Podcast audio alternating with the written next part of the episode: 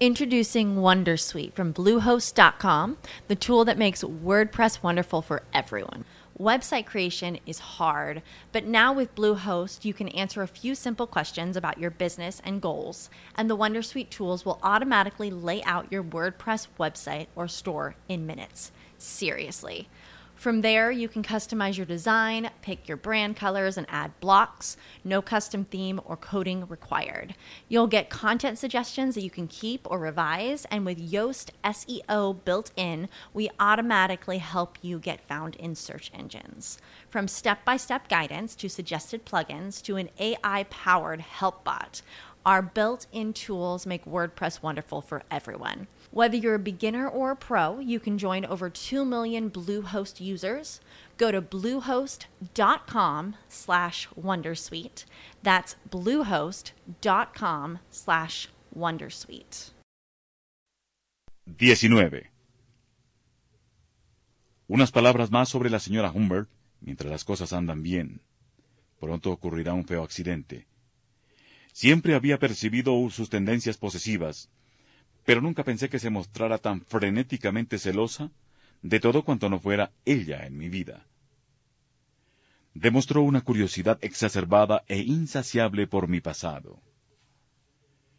Quiso que resucitara a todos mis amores para poder insultarlos y pisotearlos y anularlos totalmente destruyendo así mi pasado. Me hizo narrarle mi casamiento con Valeria, que fue desde luego una pérdida.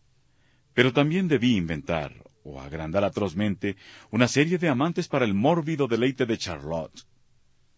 Para tenerla contenta, debía regalarle un catálogo ilustrado de mujeres, perfectamente diferenciadas según las normas de esos anuncios norteamericanos, en que se representan escolares en una sutil proporción de razas, con un chiquillo, solo uno, pero todo lo bonito que son capaces de hacerlo, color chocolate y ojos redondos en el medio de la primera fila. Así presenté a mis mujeres, y las hice sonreír y menearse. La lánguida rubia, la orgullosa morena, la sensual pelirroja, como en una exhibición de burdel.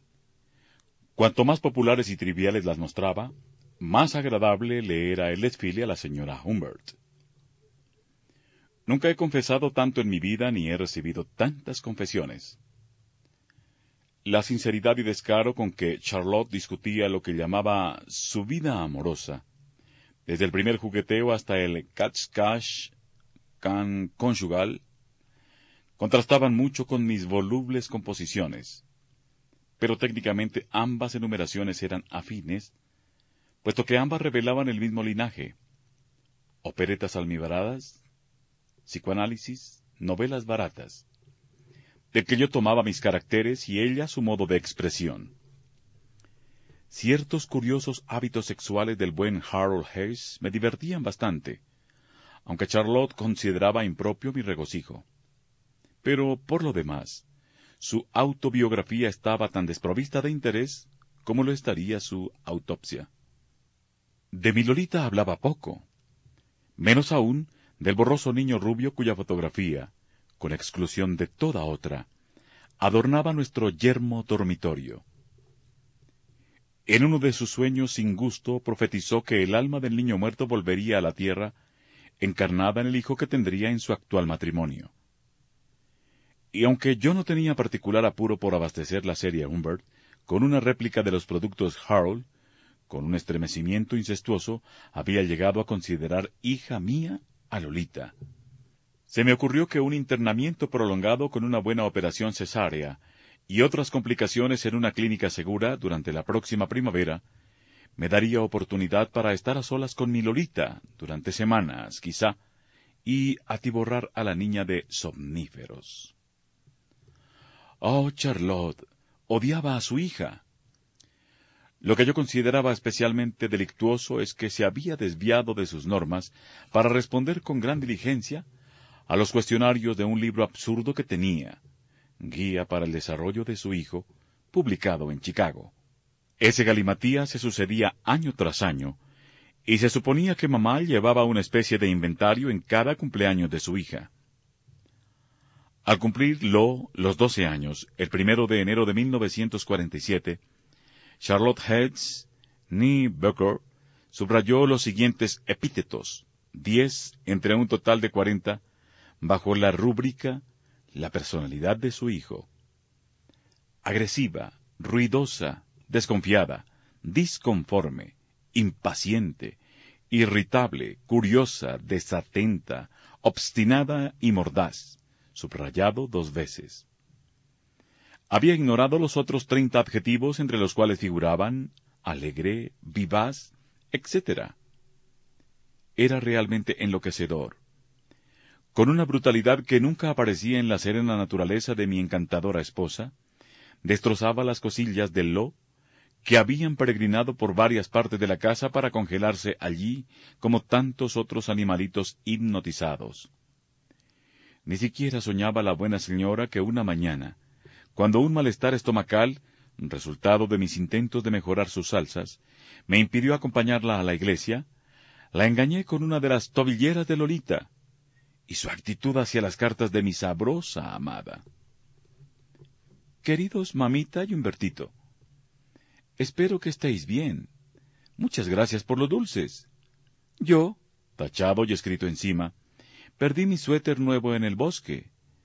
En los últimos días ha hecho frío. Estoy muy cariños. Dolly. La aturdida se ha olvidado una palabra después de estoy muy, dijo la señora Humbert. Ese suéter era de pura lana, y espero que no vuelvas a mandarle dulces sin consultarme. 20. Había un lago a pocas millas de Ramsdale. Lo visitamos a diario durante una semana de gran calor a fines de julio. Ahora me veo obligado a describir con algunos tediosos pormenores nuestro último viaje al lago en la mañana tropical de un miércoles. Habíamos dejado el automóvil en un aparcamiento no lejos del camino, y caminábamos por una vereda abierta en el bosque de pinos cuando Charlotte observó que Jean Farlop, en pos de efectos de luz raros, Jean pertenecía a la vieja escuela de pintura, había visto a Leslie zambulléndose en el ébano, como se había burlado John, a las cinco de la mañana del sábado anterior. El agua debía de estar muy fría, dije. Eso no interesa, dijo mi lógica y maldita esposa. Es un tipo infranormal, ¿comprendes? Además, pronunciando con una dicción cuidadosa que empezaba a dañar mi salud, tengo la impresión de que Alois está enamorada de ese tonto. La impresión. Tenemos la impresión de que Dolly no anda bien, etc. De un viejo informe de la escuela. Los Humbert caminaban en sandalias y batas. ¿Sabes, Humb? Tengo un sueño muy ambicioso, sentenció Lady Home, bajando la cabeza, pudorosa a causa de su sueño y hermana con el suelo ocre. Me gustaría conseguir una criada de veras, como la muchacha alemana de que alguna vez hablaron los Talbot, y hacerla vivir en nuestra casa. No hay cuarto, dije. Vamos, dijo con una curiosa sonrisa. Sin duda subestima las posibilidades del hogar de los Humbert, Cherry. La pondríamos en el cuarto de Lo. De todos modos, ya tenía pensado convertir esa covacha en cuarto de huéspedes. Es el más frío y feo de la casa. ¿Qué estás diciendo? exclamé con la piel de los pómulos tensa. Me tomo el trabajo de acotar ese detalle porque con la piel de mi hija ocurría lo mismo cuando sentía recelo, repugnancia, irritación. ¿Ofendo tus recuerdos románticos? preguntó mi mujer aludiendo a su primera entrega. No, demonios, exclamé. Me pregunto dónde pondrás a tu hija cuando tengas a tus huéspedes y a la criada. Ah, dijo la señora Humbert con expresión soñadora, sonriendo, emitiendo su ah simultáneamente con una suave exhalación de aire y alzando una ceja. La pequeña Lo, mucho me temo, no está incluida para nada en el proyecto. Lo se irá directamente del campamento a una buena escuela donde haya disciplina, disciplina estricta y una firme instrucción religiosa. Y después, el Beardley College. Lo he planeado todo. No tienes que preocuparte por eso. Siguió diciendo que ella, la señora Humbert, tendría que vencer su pereza habitual y escribir a la hermana de la señorita Pauline que enseñaba en Sid Algebra. De pronto surgió el lago deslumbrante. Dije que me había olvidado las gafas de sol en el automóvil que ya la alcanzaría. Siempre había pensado que retorcerse las manos era un ademán ficticio, el oscuro resultado quizá de algún rito medieval, pero mientras me dirigía al bosque para entregarme a la meditación y la angustia, ese era el ademán. Mira, Señor, estas cadenas, que más se habría acercado a la expresión tácita de mi estado de ánimo. Si Charlotte hubiera sido Valeria, yo habría sabido cómo manejar la situación, y manejar es la palabra exacta. En aquellos días me bastaba retorcer la frágil muñeca de la gorda Valeca, se había golpeado en el suelo al caer de una bicicleta, para que cambiara inmediatamente de opinión. Pero nada semejante era posible con Charlotte. Esa suave norteamericana me asustaba. Mi leve sueño de dominarla por medio de la pasión que sentía hacia mí se reveló absolutamente equivocado. No me atrevía a hacer nada por no enturbiar la imagen mía que Charlotte adoraba. Yo la había adulado cuando ella era la terrible dueña de mi chiquilla, y algo servil persistía aún en mi actitud hacia ella. El único triunfo que ocultaba en mi mano era su ignorancia de mi monstruoso amor hacia Lo. Los sentimientos del Lo con respecto a mí la fastidiaban, pero mis propios sentimientos no podía adivinarlos. Yo podía haber dicho a Valeria, mira, gorda tonta, c'est moi qui décide que debe hacerse con Dolores Humbert. A Charlotte no podía decirle siquiera, con tono propiciatorio, Excúsame, querida, pero no estoy de acuerdo. Demos a la niña una oportunidad más. Permíteme ser su tutor durante un año. Tú misma me lo pediste una vez. En realidad, no podía decir nada acerca del lo a Charlotte sin traicionarme. Oh, nadie puede imaginar como nunca había imaginado yo mismo, lo que son estas mujeres de principios. Charlotte, que no advirtió la falsedad de todas las convenciones cotidianas y normas de conducta de todos los alimentos y los litros y las personas que prefería, era capaz de distinguir enseguida una entonación falsa en cuanto dijera yo para tratar de retener a Lo. Era como un músico que es un individuo vulgar y odioso en la vida corriente, desprovisto de tacto y gusto, pero que oye una nota falsa con destreza diabólica. Para persuadir a Charlotte era preciso romperle la cabeza. Y si le rompía la cabeza, también se rompería la imagen que ella se había hecho de mí. Si decía, o dispongo lo que me parezca mejor para Lolita y tú me ayudas a hacer las cosas bien, o nos separamos enseguida. Charlotte habría palidecido como una mujer de vidrio y habría respondido lentamente, muy bien. Aunque te retractes o expliques, hemos terminado. Y habríamos terminado. Ese era el lío. Recuerdo que llegué al aparcamiento y bombeé un chorro de agua con gusto a herrumbre, y la bebí ávidamente como si hubiera podido darme sabiduría mágica, juventud, libertad, una concubina menuda.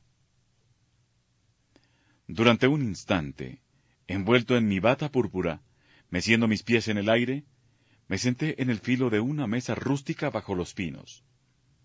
No muy lejos, dos doncellitas en pantalones cortos y sujetador salieron de una letrina salpicada por el sol y con un letrero que decía Damas. Mascando su chicle, Mabel, o la doble de Mabel, pedaleaba laboriosamente, distraídamente, una bicicleta, y Marion, sacudiéndose el pelo y, a causa de las moscas, estaba sentada detrás con las piernas abiertas y así, lentamente absortas, se mezclaron con la luz y la sombra. Lolita. La solución natural era eliminar a la señora Humbert. Pero, ¿cómo? Ningún hombre logra jamás el crimen perfecto. El azar, sin embargo, puede lograrlo. Recordemos la famosa liquidación de cierta Madame Lacour en Arles, al sur de Francia, a fines del siglo pasado. Un hombre desconocido con barba, que según se pensó después había sido un amante secreto de la dama, se dirigió a ella en una calle atestada de gente, poco después de su casamiento con el coronel Lacour, y le dio tres puñaladas mortales en la espalda, mientras el coronel, una especie de pequeño bulldog, se colgaba del brazo del asesino.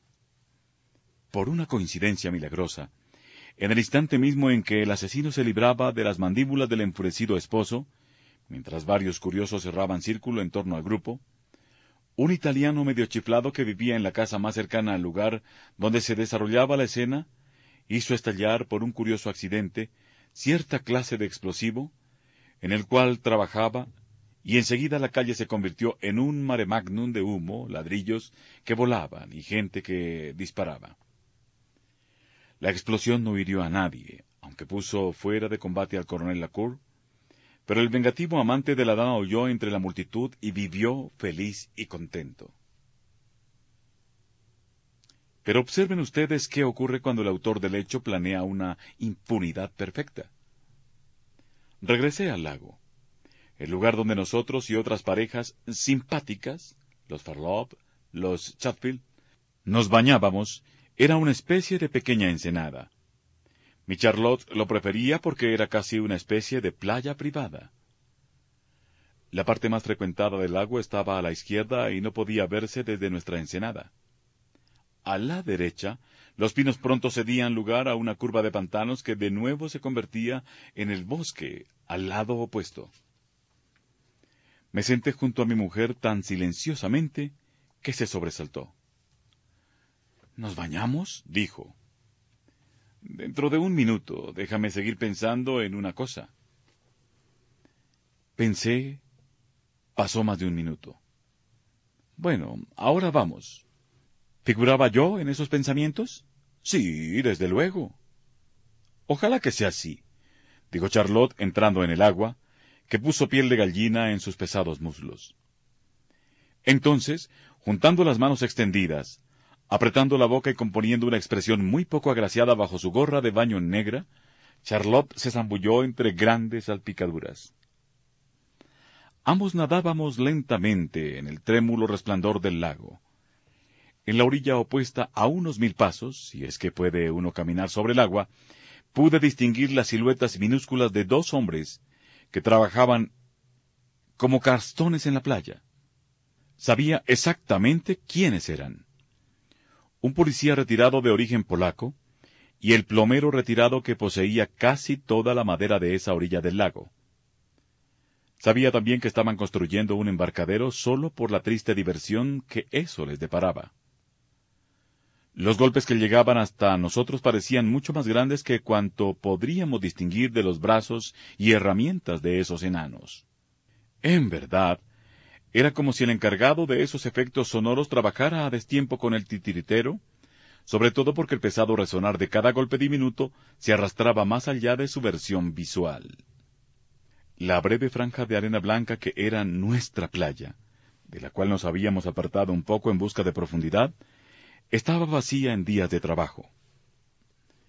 No había nadie en torno nuestro, salvo las dos figurillas tan ocupadas de la orilla opuesta y un aeroplano particular color rojo oscuro que planeó sobre nosotros y desapareció en el azul. El lugar era, en verdad, perfecto para un súbito crimen entre burbujas, y contaba además con un detalle interesantísimo. El hombre de ley y el hombre de agua, bastante cerca para presenciar un accidente y bastante lejos para no observar un crimen. Estaban bastante cerca para oír a un bañista enloquecido que se agitara y pidiera a gritos que alguien salvara a su mujer a punto de ahogarse. Y estaban demasiado lejos para distinguir, si miraban demasiado pronto, que el nadador desesperado sujetaba a su mujer debajo del agua. Todavía no me encontraba en esa etapa.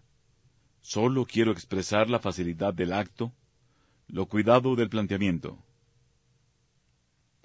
Mientras tanto, Charlotte seguía nadando con concienzuda torpeza. Era una sirena muy mediocre, pero no sin cierto solemne placer. ¿Acaso no estaba su tritón junto a ella? Y al tiempo que yo observaba, con la rigurosa lucidez de una futura meditación, es decir, tratando de ver las cosas como recordaría haberlas visto, la vítrea blancura de su cara mojada tampoco tostada, a pesar de todos sus esfuerzos, y sus labios pálidos, y la desnuda frente convexa, y la tensa gorra negra, y la carnosa nuca mojada, me dije que cuando debía hacer era quedarme a la saga, tomar aliento, atraparla por el tobillo y sumergirme con mi cadáver cautivo. Digo cadáver porque la sorpresa, el pánico y la falta de experiencia la harían aspirar de golpe un mortal galón de agua, mientras yo la sujetaría por lo menos durante un minuto con los ojos abiertos bajo el agua. El gesto fatal pasó como la cola de una cometa a través de la blancura del crimen. Era como un terrible ballet silencioso. El bailarín sostenía a la bailarina por los pies y se hundía en la penumbra cristalina. Yo no podía subir la superficie en busca de una bocanada de aire sin dejar de sujetarla bajo el agua, para después volver a sumergirme tantas veces como fuera necesario. y sólo cuando el telón cayera para siempre sobre ella, me permitiría pedir auxilio. Y cuando, veinte minutos después, los títeres cada vez más grandes llegaran en un bote a remo, pintado a medias, la pobre señora Humber Humber, víctima de un calambre o una oclusión coronaria, o de ambas cosas, estaría de cabeza sobre el limo del fondo a unos treinta pies de la sonriente superficie del lago. Sencillo, ¿no es cierto? Solo que, amigos, no me decidía a hacerlo. Charlotte nadaba a mi lado, una foca confiada y torpe, y toda la lógica de mi pasión gritaba en mis oídos, Este es el momento, pero no podía. Me volví en silencio hacia la playa, y en silencio, concienzudamente, ella también volvió, y el infierno seguía gritando su consejo, y yo seguía sin resolverme a ahogar a la pobre criatura gorda y resbaladiza.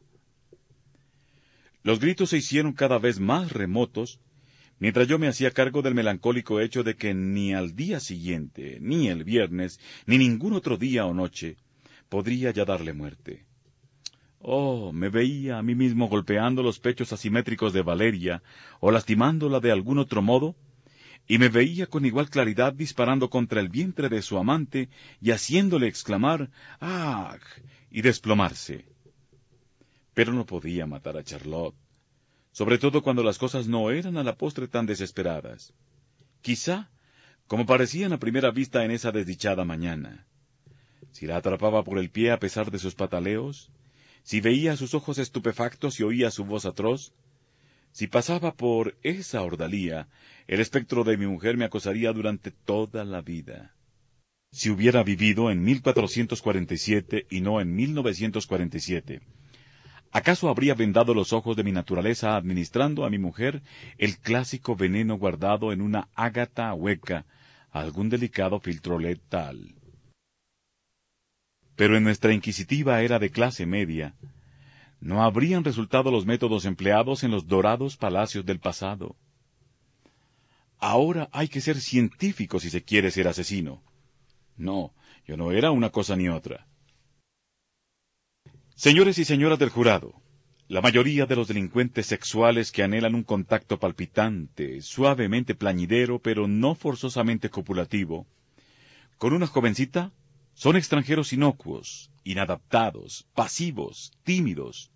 Solo piden a la comunidad que les permita observar su comportamiento inofensivo y soy de Sam aberrante. Sus íntimas, cálidas, húmedas manías de privada desviación sexual, sin que la policía y la sociedad caigan sobre ellos. No somos demonios sexuales. No violamos como los buenos soldados. Somos caballeros tristes, suaves, con ojos de perro, lo suficientemente bien integrados como para controlar nuestra ansiedad en presencia de adultos, pero dispuestos a dar años y años de vida por una sola oportunidad de tocar a una ninfula. Hay que remarcarlo, no somos asesinos. Los poetas nunca matan.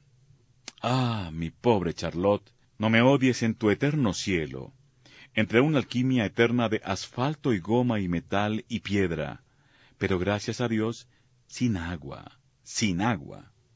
Sin embargo, esta vez Charlotte se salvó por los pelos, para hablar con objetividad. Y ahora llega lo esencial de mi parábola del crimen perfecto. Nos sentamos sobre nuestras toallas en el sol sediento. Ella miró alrededor, se soltó los tirantes y se volvió sobre el vientre para dar a su espalda una oportunidad de ser festejada. Dijo que me quería. Suspiró hondamente. Tendió una mano y buscó sus cigarrillos en el bolsillo de su bata. Se sentó y fumó. Se examinó el hombro derecho, me besó pesadamente con la boca abierta llena de humo. De pronto, desde lo alto del banco de arena que había a nuestras espaldas, al pie de los matorrales y pinos, rodó una piedra y después otra. Qué desagradables son esos niños fisgones, dijo Charlotte, sujetándose de nuevo los tirantes y volviendo a acostarse. Tendré que hablarle de ellos a Peter Kreskowski. En el sendero se oyó un crujido, una pisada, y Jean Farlop apareció con su caballete y sus pinceles. Nos has asustado, dijo Charlotte. Jean dijo que había estado allí, en un verde escondrijo espiando a la naturaleza, por lo común los espías son fusilados, tratando de acabar una vista del lago, pero era inútil. No tenía ningún talento, cosa absolutamente cierta. ¿Usted no ha tratado nunca de ponerse a pintar, Humbert? Charlotte, que estaba un poco celosa de Jean, quiso saber si John también vendría al lago. Regresaría a su casa a la hora del almuerzo. La había dejado allí de camino hacia Parkinston y la recogería en cualquier momento. Era una mañana espléndida. Ella siempre se sentía como una traidora con Cabal y Melampo por dejarlos atados en días tan deslumbrantes. Se sentó en la blanca arena entre Charlotte y yo.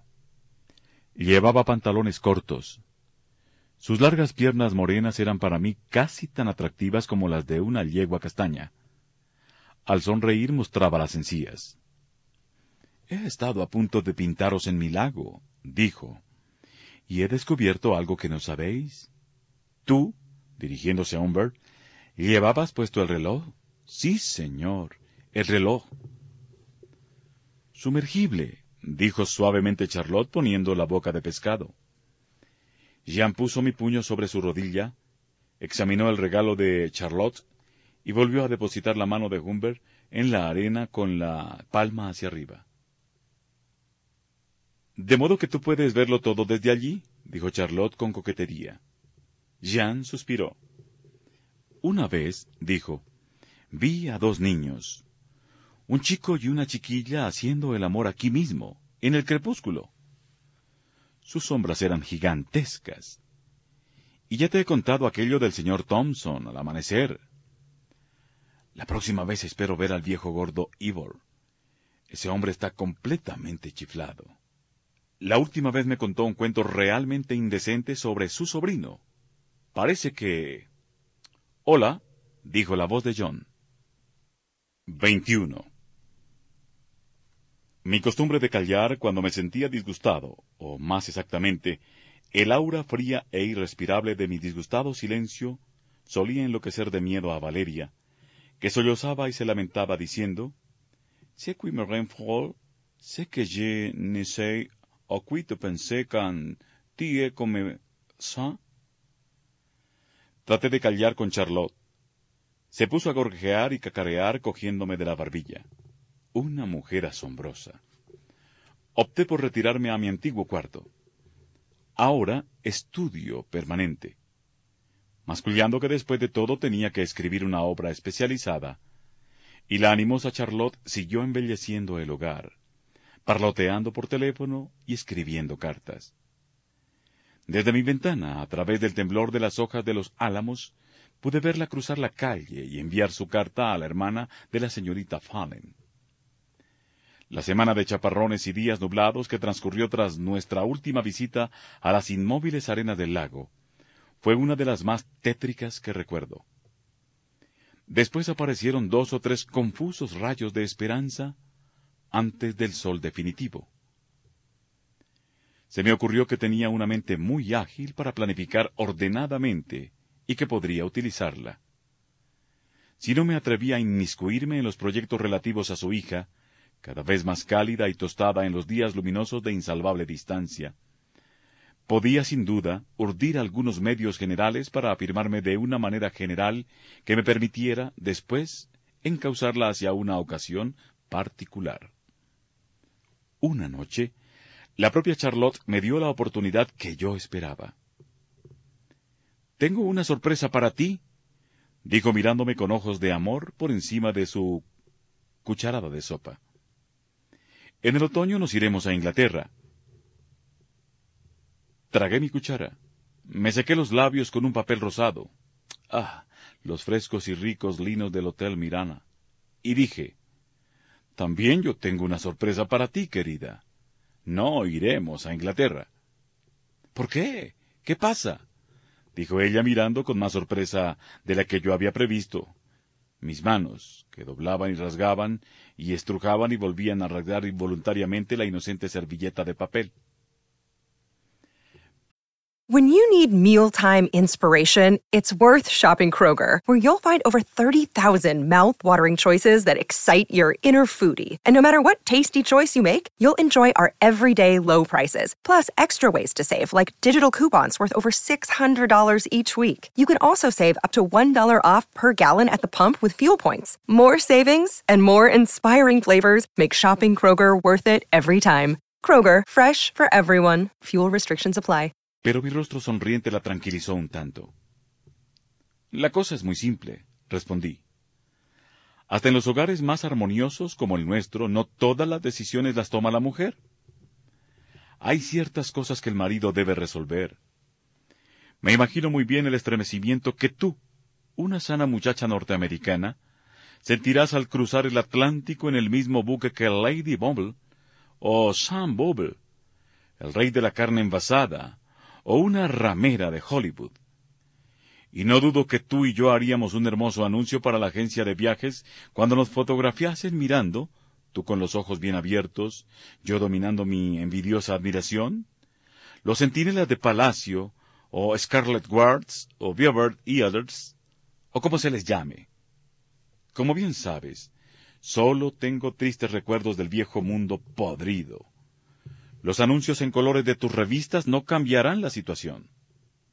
Querido, dijo Charlotte, yo no. Espera un minuto. Esto que discutimos es algo al margen. Ahora me refiero a algo más general. Cuando querías que pasara mis tardes tomando el sol en el lago en vez de trabajar, cedí alegremente y me convertí en un atractivo muchacho bronceado, en vez de seguir comportándome como un estudioso y bueno, como un educador. Cuando me llevas a Bordon, con los encantadores Farlow, te sigo mansamente. No, espera. Cuando decoras tu casa no intervengo en tus ideas. Cuando decides, cuando decides toda clase de asuntos, puedo estar en desacuerdo completo o parcial, pero no digo nada. Ignoro el detalle. No puedo ignorar lo general. Me encanta que seas mi dueña, pero cada juego tiene sus reglas. No estoy enfadado. No, no hagas eso. Pero soy la mitad de este hogar y tengo una voz débil pero clara. Charlotte se me había acercado. Había caído de rodillas y sacudía la cabeza lentamente pero con vehemencia mientras aferraba mis pantalones. Dijo que nunca había pensado en eso, que yo era su dueño y su Dios, que Luis se había marchado, que hiciéramos el amor enseguida, que yo debería perdonarla o moriría. Ese incidente me llenó de júbilo. Le dije que no era cuestión de pedir perdón, sino de cambiar su modo de ser.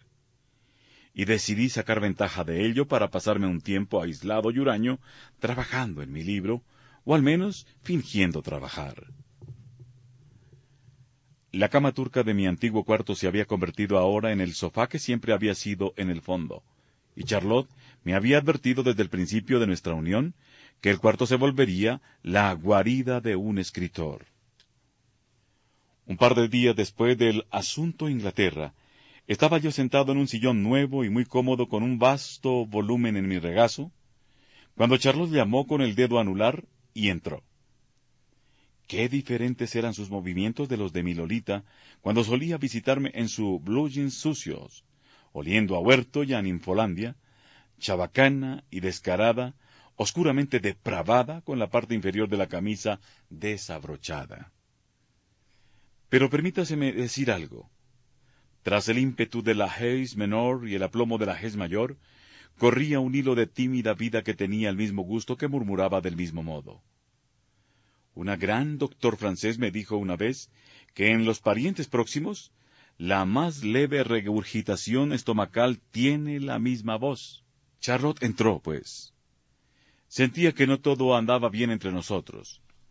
Yo había fingido dormirme la noche anterior y la noche anterior a esa, en cuanto nos habíamos acostado, para levantarme al amanecer. Tiernamente me preguntó si no me interrumpía. En este momento no, dije volviendo el, volumen C de la Enciclopedia de las Niñas para examinar un grabado impreso a sangre, como dicen los impresores. Charlotte se dirigió hacia una mesilla de imitación caoba con un cajón. Puso la mano sobre ella. La mesita era horrible, sin duda, pero no le había hecho nada. Siempre he querido preguntarte, dijo en tono comercial no coqueto, ¿por qué está cerrado todo esto? ¿La quieres en tu cuarto? ¿Es un objeto tan abominablemente feo? Deja eso en paz, dije. Estaba consultando la voz camping en Escandinavia. ¿Tiene llave? Está escondida. Oh, hmm. Guardo cartas de amor. Me echó una de esas miradas heridas que me irritaban tanto, y después, sin saber si yo hablaba en serio ni cómo continuar la conversación, permaneció mirando el cristal de la ventana, más que a través de él, tamborileando con sus agudas uñas rosadas, mientras yo volvía lentamente varias páginas. Canadá, campo, canciones, conducta. Al fin, canoas.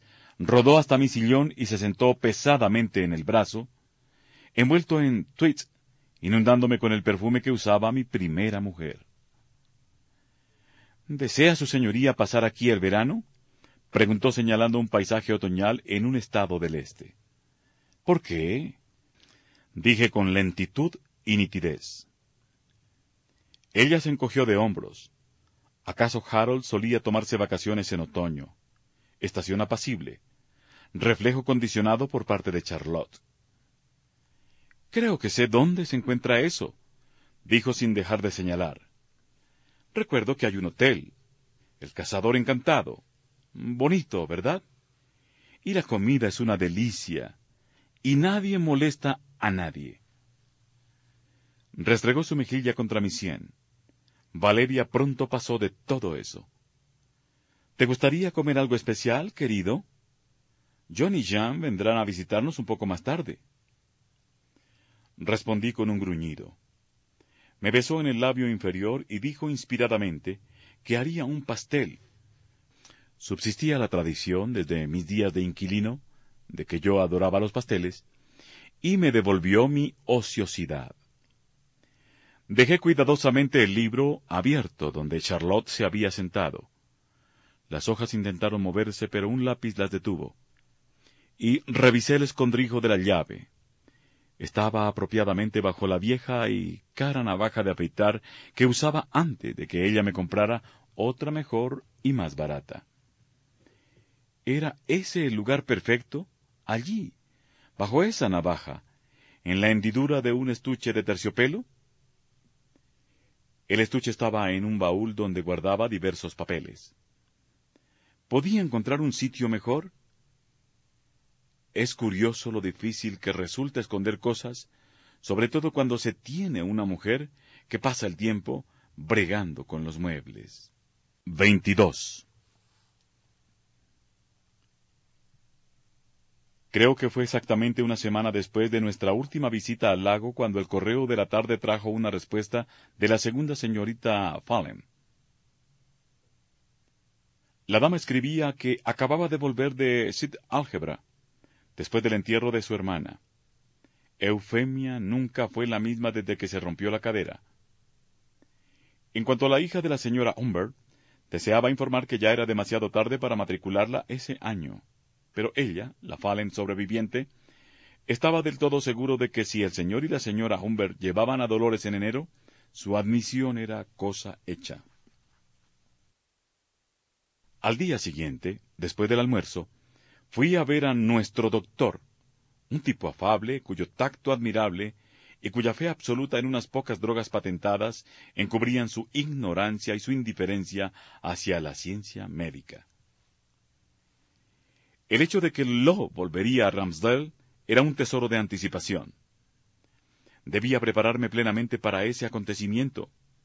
En realidad, ya había empezado mi campaña antes, cuando Charlotte aún no había tomado su cruel decisión. Debía asegurarme de que cuando llegara mi encantadora niña esa misma noche, y después noche tras noche, hasta que Saint Álgebra me la arrebatara, tendría los medios para hacer dormir a dos personas tan profundamente que ningún sonido o roce las despertara. Durante casi todo el mes de julio ensayé con varios polvos omníferos, experimentándolos en Charlotte, gran tomadora de píldoras. La última dosis que le di, ella pensó que era una tableta de bromuro suave para aplicar sus nervios, la derrumbó durante cuatro largas horas. Puse la radio al máximo, le encendí una luz en la cara, la sacudí, la pinché, la pellizqué, y nada alteró el ritmo de su respiración calma y poderosa. Sin embargo, cuando hice algo tan simple como darle un beso, despertó de inmediato, fresca y fuerte como un pulpo, y apenas pude escapar. Eso no resultaría, pensé. Había que encontrar algo más seguro. Al principio, el doctor Byron no pareció creerme cuando le dije que su última prescripción no era una rival digna de mis insomnios.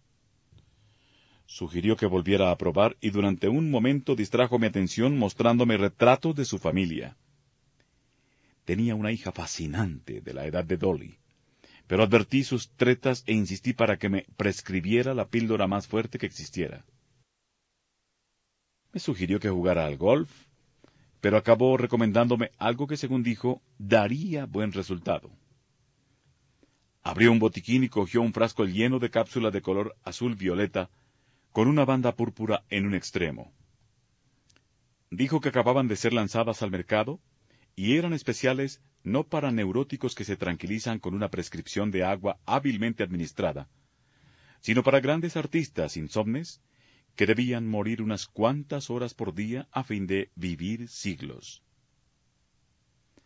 Me encanta burlar a los doctores, y mientras me regocijaba interiormente, me metí las píldoras en el bolsillo encogiéndome significativamente de hombros. La verdad es que tuve que andarme con cuidado con esas píldoras. Una vez, durante otra entrevista, un estúpido lapso me hizo mencionar mi última estancia en el sanatorio, y creo que vi estremecerse las puntas de sus orejas. Como ni Charlotte ni nadie tenía la suficiente perspicacia para enterarse de mi pasado, Expliqué apresuradamente que había llevado a cabo algunas investigaciones entre dementes para una novela. Pero no importa. El viejo granuja tenía una muchachita encantadora. Salí del consultorio exultante. Conduciendo el automóvil de mi mujer con un dedo, regresé a casa alegremente. Ramsdell tenía después de todo muchos encantos. Las cigarras reilaban su canto, la avenida estaba recién regada. Suavemente como deslizándome sobre seda, doblé hacia nuestra callecita soñolienta. Todo parecía perfecto ese día, tan azul, tan verde.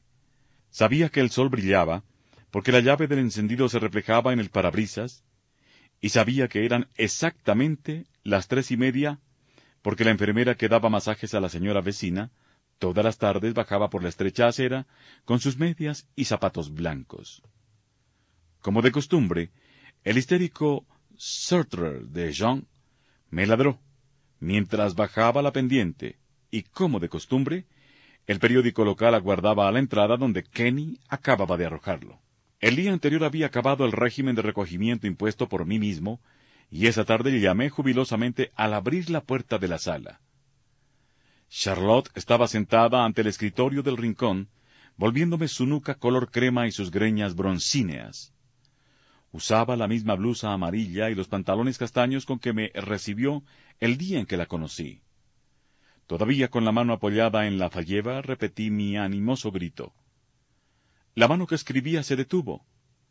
Charlotte permaneció sin moverse un instante.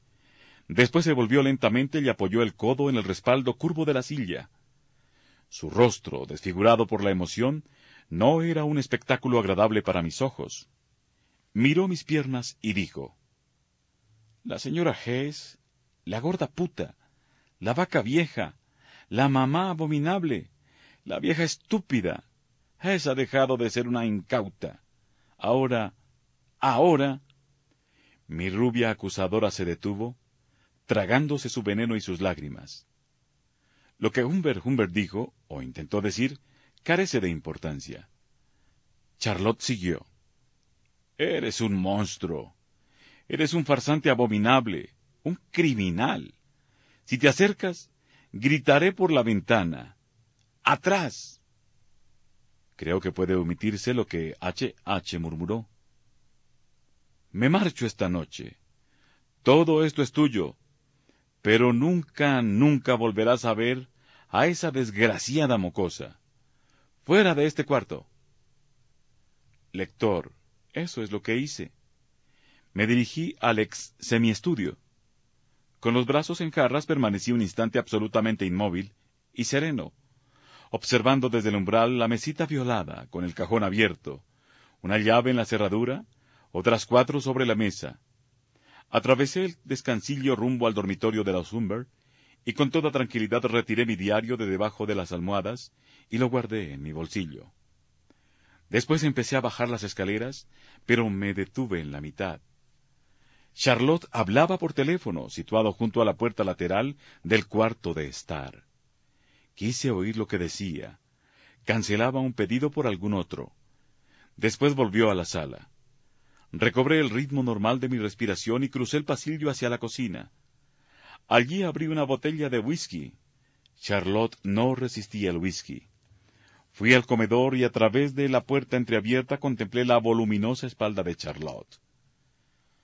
Arruinas mi vida y la tuya, dije serenamente. Seamos civilizados. Todo es alucinación tuya. Estás loca, Charlotte. Las notas que has encontrado son fragmentos de una novela. Tus nombres y el de ella figuran en ellas por mera casualidad, solo porque los tenía a mano. Piénsalo. Te daré un trago. No respondió ni se volvió. Siguió escribiendo sus vertiginosos garabatos. Una tercera carta, sin duda. Ya había dos en su sobre sellado sobre el escritorio. Volví a la cocina. Cogí dos vasos. Ah, set álgebra, aló. Y abrí la nevera.